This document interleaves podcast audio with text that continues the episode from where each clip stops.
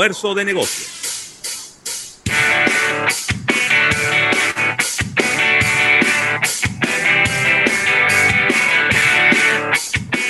Bueno, y aquí estamos de regreso en este programa Almuerzo de Negocios eh, en el día de hoy. Y bueno, tal y como habíamos comentado ayer y también hoy en el inicio del programa, pues tenemos con nosotros a nuestros amigos de Extra Target, Pedro Pablo Pérez y Leandro Félix eh, todo el mundo acuartelado desde su casa y la cuadra reforzada con nuestra compañera Erika Valenzuela, que vamos en el día de hoy a estar eh, hablando de este estudio eh, que hemos realizado, bueno, que realizaron ellos, ¿verdad? Nosotros no hemos realizado nada, nosotros nada más estábamos de metiche diciéndole cuáles eran las preguntas que sí, cuáles eran las preguntas que no. Y que creo que va a arrojar mucha luz y mucha claridad en algunos temas eh, a propósito de que son quizá presunciones que uno tiene de cómo la gente ha cambiado en sus hábitos de compra, pero que no necesariamente son cosas que están ocurriendo o quizás nada más están ocurriendo focalizados en algunos lugares. Así que, Pedro Pablo, Leandro, bienvenidos, Erika, bienvenida, qué bueno tenerles por aquí, tenemos la casa llena en este momento. Bueno, como de costumbre, José Luis, gracias por invitarnos a tu visto y, tan visto y escuchado programa. Y real y efectivamente, sí, eh, de verdad que estoy muy contento con los resultados del estudio. Creo que sin, sin temor a equivocarme, es uno de los mejores que hemos hecho para el programa. Estos dos o tres años que tenemos trabajando en este tema. Así que nada, vamos a iniciar inmediatamente. Por ahí anda Pedro Pablo que tiene como de costumbre la parte introductoria. Eh, así que nada, Pedro Pablo, eh, este programa es suyo. Buenas tardes, jóvenes, ¿cómo están ustedes? ¿Me escuchan bien? Súper, Pedro Pablo. Excelente, bueno, pues sí, como decía mi compañero Leandro, realmente este es un estudio que el cual nos sentimos muy orgullosos, sobre todo por la participación eh, de las personas en el mismo. O sea, realmente tuvimos una muy buena acogida eh, cuando enviamos estos cuestionarios hacia el público objetivo y realmente las respuestas que hemos tenido han sido de lo más interesantes. De hecho, eh, algunas las hemos comentado ya dentro del, equipo del programa y bueno, y ahora tenemos la oportunidad de presentarlas al público. Eh, ¿Tú tienes la presentación o, no la vamos a tirar? Sí, lo que yo la estoy poniendo, pero ustedes no la pueden ver a través de Zoom, pero yo la estoy colocando para que la gente en YouTube la pueda ver. ¿Está bien? Ok, correcto, no hay problema. Pues entonces ya no entendemos cómo vamos a trabajar. Eh, bueno, entonces empezamos con, con, la parte introductoria, como decía Leandro, eh, siempre recordando que el objetivo nuestro al ofrecer estas partes introductorias es ofrecer una contextualización eh, dentro del cual estos resultados se producen, ¿no? Estamos en una época muy especial, que es la época de la pandemia, un fenómeno, un lamentable fenómeno mundial que estamos viviendo eh, en la actualidad y que ha definitivamente impactado todo lo que es la vida en todos los aspectos del, del ser humano eh, a, nivel de, todo el globo terráqueo y por supuesto nosotros aquí en la República Dominicana. Entonces, eh, vamos primero a ver lo que es el impacto del, del COVID-19 en la economía dominicana. como todos sabemos, hasta febrero, febrero de este año nuestra economía marchaba sobre ruedas, o sea, nadie se imaginaba que esta pandemia cambiaría tan radicalmente no solo la, la, dinámica económica, sino también la vida social, política y cultural de nuestro país. Las actividades económicas sufrieron un fuerte freno y el turismo se paralizó en todas sus vertientes. Eh, continuaron así las actividades productivas eh, que tienen que ver con la producción de alimentos, medicinas y suministros de salud, y el resto de las empresas redujeron sus actividades o las paralizaron. Algunas eh, acudieron al, tipo de teletrabajo en los casos en los que era posible. Eh, el ritmo de la actividad económica se redujo tan drásticamente que el gobierno se vio precisado a intervenir con medidas de paliativo social y laboral. En el sector industrial, la Asociación de Industria de la República Dominicana reporta que el índice mensual de actividad manufacturera el llamado imam, registró el nivel más bajo en su historia, cuando descendió bruscamente de un 55.9 en febrero a un 38.2 en marzo del presente año. Cabe señalar que menos de un, 50 ellos lo, lo, tienen como algo catastrófico.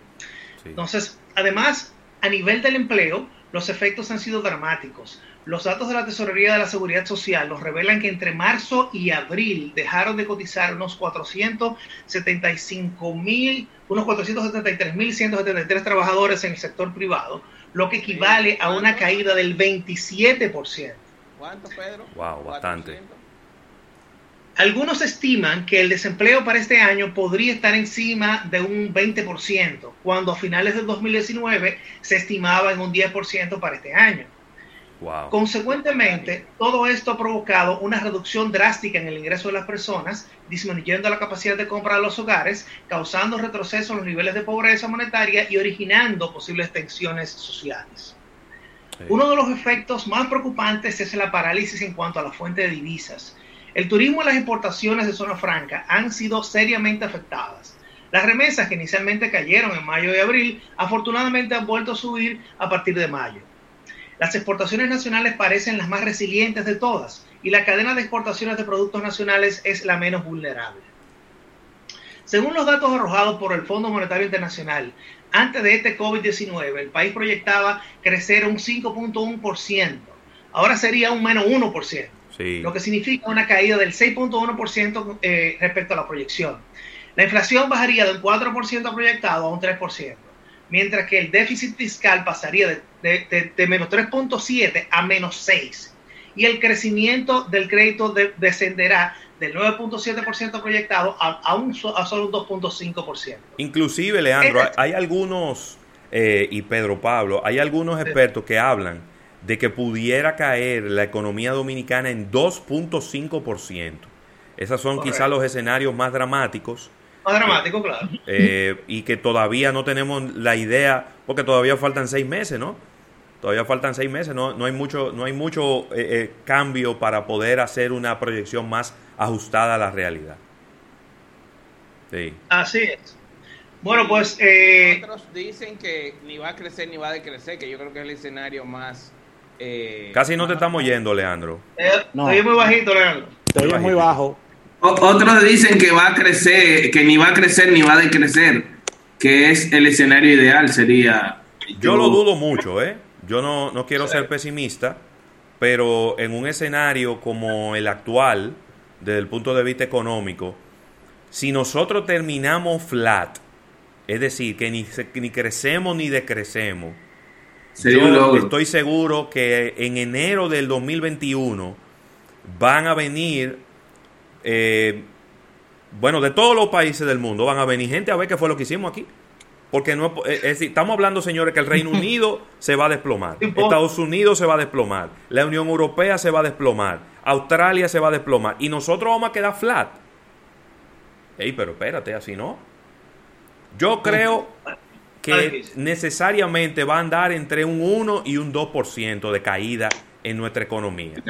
Lo cual Sería la primera vez en muchos años. Lo cual es muchísimo porque si ya pensábamos crecer un 6 y caemos un 2, estamos hablando de un menos 8 con relación a lo que, lo que, lo que habíamos planteado. ¿Mm? No, sería, eh, sería el escenario más, más eh, optimista ese, que, que quedemos flat. Correctamente. Así mismo. Adelante, Pedro. Bueno, pues definitivamente, o sea, todo lo que estamos hablando confirma que hay un daño a corto, mediano y largo plazo en nuestro aparato productivo. Eh, por ello habrá que buscar un equilibrio entre la reactivación económica y la seguridad y la salud de las personas. Precisamente eso es lo que estamos buscando ahora en este, en este momento con estas eh, fases que estamos probando, eh, a ver si podemos seguir abriendo o si tenemos que volver hacia atrás. Entonces ahora vamos a ver algo interesantísimo que, encontré en los datos del Banco Central, que es el comportamiento de los sistemas de pago en medio de esta pandemia. O sea, eh, fíjense que eh, aún desde cuando empezó la emergencia por el COVID-19, se, se, observa, o sea, podemos observar una amplia afluencia de clientes a las instituciones bancarias, a los bancos.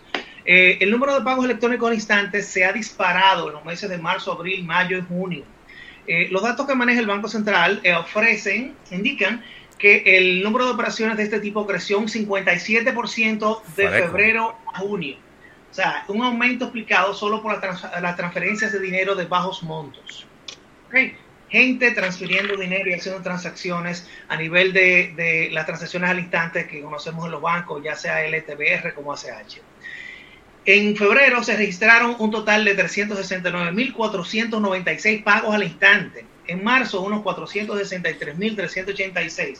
En abril, unos 569.025. En mayo, 566.792. Mientras que en junio se registraron unos 579.646 operaciones. Esto es un récord histórico hasta la fecha, las operaciones registradas en junio de este año. Recordamos que los pagos al instante están representados por las operaciones en tiempo real que eh, hacen los clientes bancarios a través de las plataformas digitales de las entidades financieras para hacer transferencias de dinero, pagos de tarjeta de crédito o préstamos ah, con cargo a sus cuentas. Por otro lado, eso vimos primero lo que es la parte de la cantidad de transacciones. Ahora vamos a ver el dinero involucrado en esa transacción. Entonces, por otro lado, el monto del dinero enviado a través de las plataformas electrónicas bancarias, que en los primeros tres meses eh, de los efectos de la pandemia a nivel local, febrero, marzo y abril, cayó en un 15%, volvió a subir en los meses de mayo y junio para un incremento total del periodo de un 21%. En febrero se registraron pagos al instante por, oigan qué cifra, 86.925 millones de pesos. Mientras que en marzo aumentó a 90.545 millones de pesos, para caer en abril, obviamente por, por el tema de la pandemia, 74 74.099 millones, que ha sido el nivel más bajo en los últimos 13 eh, meses de estadísticas del Banco Central. Pero ya en mayo, eh, el mes en el cual ya a mediados, recuérdense que eh, a mediados fue que se iniciaron las, las etapas de reapertura con la fase 1, subió esta, este monto de operaciones a unos 99.697 millones de pesos. Y ya en junio, alcanzó un nivel de 105.317 millones de pesos, que es también el nivel eh, más alto históricamente registrado hasta la fecha en este tipo de operaciones por el Banco Central. Ahora vamos a ver también otra parte de la ecuación, que es el comportamiento del pago con tarjetas de crédito, débito y subsidio durante la pandemia. Muy importante, aquí estamos, vamos a analizar también qué papel jugó la tarjeta de subsidio, entiéndase, solidaridad, quédate en casa, para ti, etcétera. Entonces, eh, dijimos que en marzo eh, los, consumidores dominicanos obviamente que experimentamos un cambio en nuestra cotidianidad, o sea, se redujeron los gastos en tarjetas de créditos y vivieron más el día a día, mientras que el uso de las tarjetas de subsidios y gubernamentales empezó a repuntar. O sea, en los números que vamos a ver, ustedes ven, ven como las tarjetas bajan, pero entonces el monto global se mantiene y hasta sube eh, eh, porque las tarjetas eh, de subsidios gubernamentales suplen ese, esa diferencia en el gasto. Entonces, fueron las primeras señales de lo que venía. O sea, los datos publicados por el Banco Central sobre el uso de instrumentos de pagos en punto de venta revelan una baja significativa en los niveles de consumo del país. En febrero, justo mes previo antes de que el nuevo coronavirus llegara al país, se hicieron unos 15.6 millones de operaciones con tarjetas de crédito y débito. En marzo bajó a unos 12.6 millones de operaciones. En abril se produjo un desplome catastrófico hasta llegar a unos 6.3 millones de transacciones y en mayo comenzó a recuperarse el volumen de transacciones aumentando ya a 8.9 millones. Pero fíjense que está prácticamente la mitad de los, de los, de los 15.6 millones que estuvo en febrero, cuando antes de que todo esto empezara. Entonces, todo este fenómeno produjo una reducción en el total del periodo de un 43% en lo que son el número de transacciones con tarjetas de crédito y débito. Entre tanto, el uso a través de los puntos de venta de las tarjetas de subsidio entregadas por el gobierno se potenció. O sea, eh, mientras que en febrero previo a la pandemia se registraron unos 2.7 millones de operaciones con instrumentos como la tarjeta Solidaridad, en abril, mes que el gobierno lanzó el programa eh, Quédate en casa, y mayo, el uso se disparó hasta llegar a 4.6 millones de operaciones el doble, para un aumento de 67% solo en tres meses.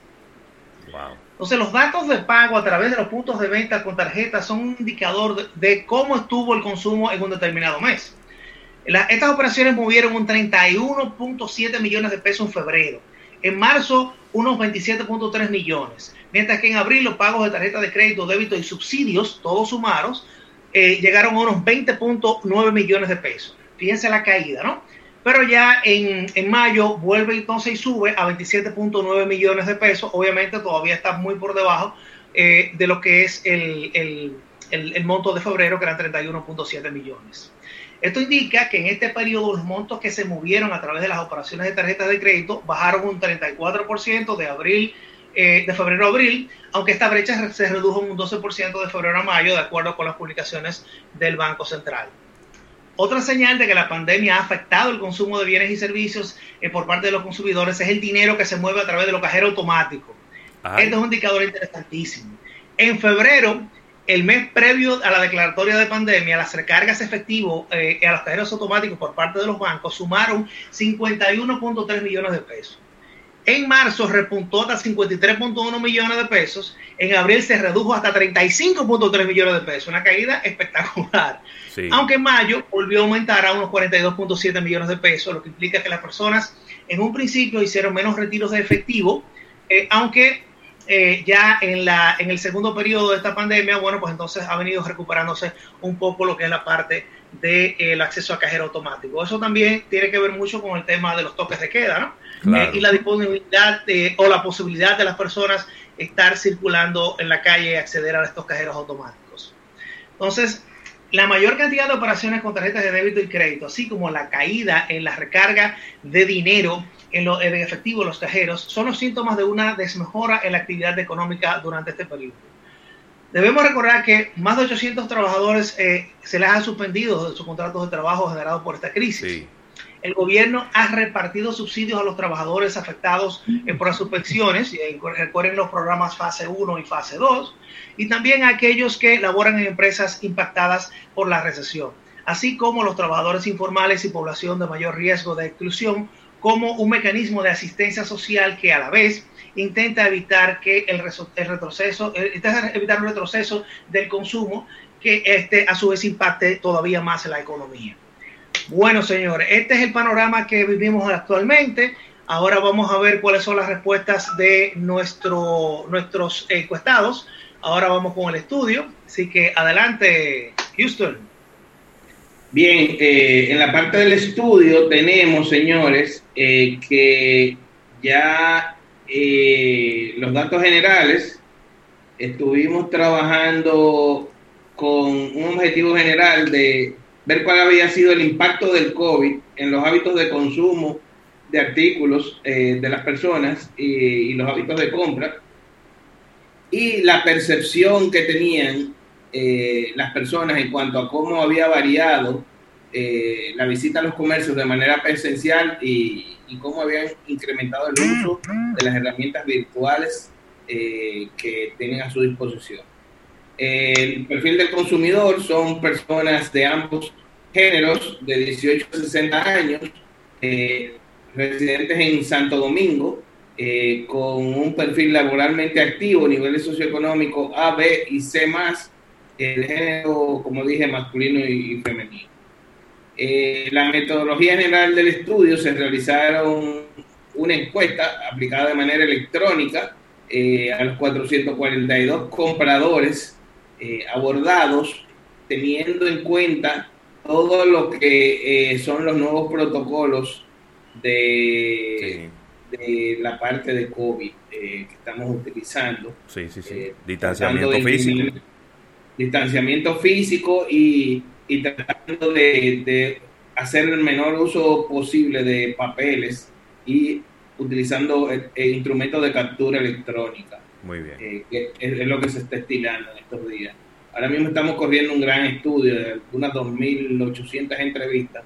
Estamos trabajando con captura electrónica también y con todos esos protocolos. Muy bien. Eh, el instrumento fue un cuestionario bien sencillo de 28 preguntas cerradas, eh, donde abordaba todos los temas eh, que eran de interés para el estudio a nivel de preferencias y, comportamiento. La labor de campo se realizó en el entre finales del pasado mes de junio y julio eh, de este año. O sea, fue, fueron unos dos o tres días levantando información. Datos generales de la muestra. El 60% corresponde al género femenino y el 40% de los entrevistados al género masculino. Eh, personas menores de 45 años teníamos el 60% de la muestra y más de 45 años el 40%. Eh, las edades están ahí detalladas, que pueden verla también en nuestro página. También el 60% de los entrevistados, el 69% de los entrevistados correspondían a los niveles socioeconómicos A, B y el 35% eh, eran personas C más. En algunos casos, algunos B. Eh, veamos los resultados. Antes de la pandemia, ¿por qué medio compraba más? Mm. De acuerdo al 86% de los entrevistados, eh, compraba más de manera presencial, ¿ok? El 14 compraba eh, virtualmente. Luego se le hizo la misma pregunta, pero a después de la pandemia. Y las respuestas fueron, el 57% de las personas después de la pandemia estaba comprando más de manera virtual y solo el 36% lo hacía de manera física. Eh, un 5% afirmaba que compraba en ambas modalidades. Eh, básicamente. Bueno, es 50 puntos porcentuales menos en la compra física, ¿no? Eh, lo cual demuestra... Claro, lo cual demuestra que la gente está temerosa de salir, que está temerosa de comprar a través de las vías eh, tradicionales y, yo creo que es válido el hecho de que la gente tenga miedo, que trate de comprar todo lo que pueda a través de una manera virtual y ahí es donde eh, eh, está la insistencia de nosotros siempre con estos casos de, de que las empresas se aboquen a una transformación digital desde el punto de vista comercial porque fíjese cómo ahora el 57% de la gente dice que está comprando más de manera virtual. Usted está incluido dentro de ese 57%. Su compañía tiene la manera de que su consumidor le compre a través de ese 57%, ya sea directa o indirectamente. Pero ahí es donde, esa es la pregunta del millón de dólares, ¿verdad? Y, no solamente eso, José Luis, no es solamente eh, adecuar todos tus procesos y digitalizarlos para tú tener eh, quizás esa parte a lo interno de la empresa ya resuelta, sino que también tienes que eh, trabajar en un sistema de delivery de esa mercancía que quizás es eh, una parte vital y lo que ha sido el talón de Aquiles en el comercio electrónico en República Dominicana. Okay. Nosotros no contamos como en Estados Unidos con un FedEx, con un UPS, que son servicios bastante eficientes a nivel de entrega, timing, costo, etcétera. Yo le diría a alguien que me pregunte que quiere invertir dinero en República Dominicana, yo le diría que se meta en el tema de desarrollar un esquema tipo FedEx que se va a forrar de dinero. Pero no solamente la pregunta de cuánto compraban y cómo compraban, sino la, la disposición de compra eh, de, a seguir comprando. Cuando se le hizo la pregunta a los consumidores, en caso de mejorar la situación actual, ¿seguiría comprando por el medio que compra actualmente?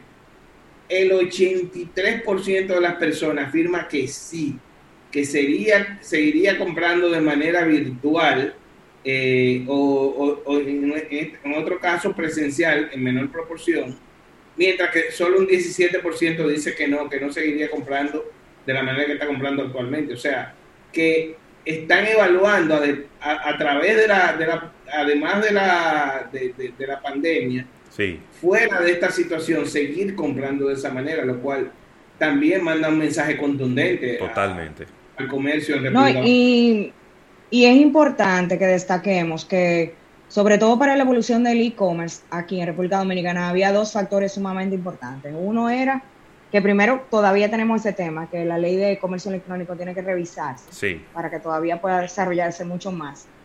Pero eso también era como la excusa de muchas empresas de no entrar de cierta manera a la digitalización. Tuvieron que hacerlo rápidamente.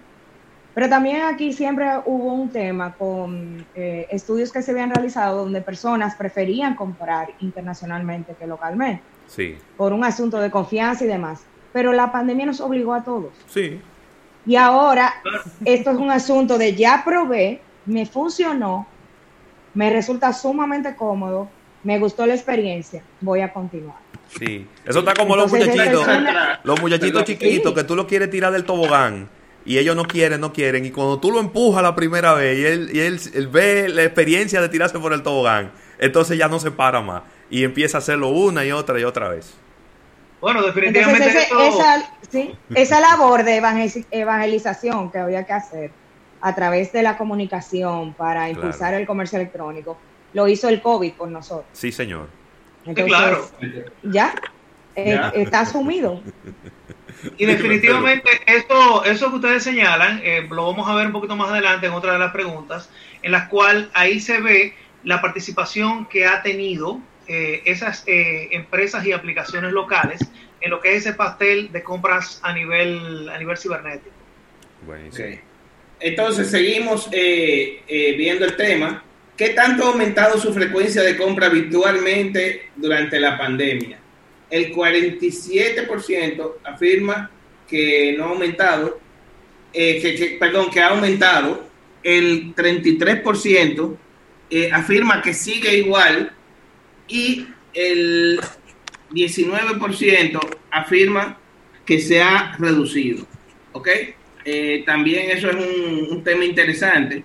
¿Por qué? Porque no, no necesariamente vemos solamente los hábitos de compra, sino también eh, quizás el poder adquisitivo de las personas, con 400 y pico de miles de desempleados, como afirmaba Pedro Pablo en la introducción, quizás la gente no esté en condiciones económicas de seguir comprando ni virtual ni, ni físicamente. O sea que es un tema ahí también que debe ser considerado y que no podemos dejar de un lado porque el consumo ha disminuido en esas, en esas familias que han visto lesionados sus ingresos. Bien, en cuanto a través de a través de cuál canal prefiere comprar, el 27% eh, prefieren todavía tienda física, eh, el 24% afirma que prefiere una página web internacional, el 19% afirma que prefiere el tema de delivery, el, eh, hay un 13% que prefiere página web, ¿ok? Un 9% eh, se refiere a, que compra eh, mediante una app internacional, una aplicación internacional, y un 8% lo hace a través de una aplicación local, ¿ok? Fíjense que, qué bien repartidito está este pastel, donde predomina tienda física, página web y, delivery, eh, y los tres en conjunto eh, representan el 75% de las compras eh, en estos días, ¿ok? Con un 50% distribuido entre página web internacional y delivery, o sea que es muy importante, solo un 27%, entonces lo hace por tienda física. ¿Ok? Excelente, Pedro Pablo. Leandro, con tu anuencia, debemos eh, subir a, un break comercial. Al retorno vamos a seguir desglosando todos, todos estos números. De verdad que súper interesante todos estos resultados. Así que a nuestro público no se mueva del día, que venimos en breve. Bueno. En breve, más contenido en almuerzo de negocios. Hacemos la diferencia cuando estamos más cerca. Un moderno espacio, cómodo y práctico, con el gran surtido, frescura y calidad nacional. Una nueva sucursal se une a nuestra familia. Supermercados Nacional, Plaza Central. Acceso principal por la calle Francisco Prats Ramírez, casi esquina Winston Churchill. Supermercados Nacional, la gran diferencia. Muchachos, ¿dónde puedo escuchar el programa a cualquier hora y en todo momento? Es bien fácil. Lo puedes escuchar en Spotify, iTunes o Spreaker. Es bien sencillo. Accedes a la herramienta de tu preferencia. Te vas a la sección de podcast, colocas almuerzo de negocios y ahí verás nuestros diferentes episodios con tus secciones favoritas. Por algo hacen llamarse el primer multimedio de negocios de República Dominicana. Almuerzo de negocios. Si un inversor tú te quieres comprar y en carro público no quieres llegar. Sin un buen aire ya no puedes pensar La Nacional te puede ayudar. Con San Fácil lo puedes lograr. Cuenta San Fácil y San Fácil Bienestar, la forma más fácil de programar lo que sueñas, con la que tú planificas la cuota mensual que puedes pagar. Asociación La Nacional, tu centro financiero familiar, donde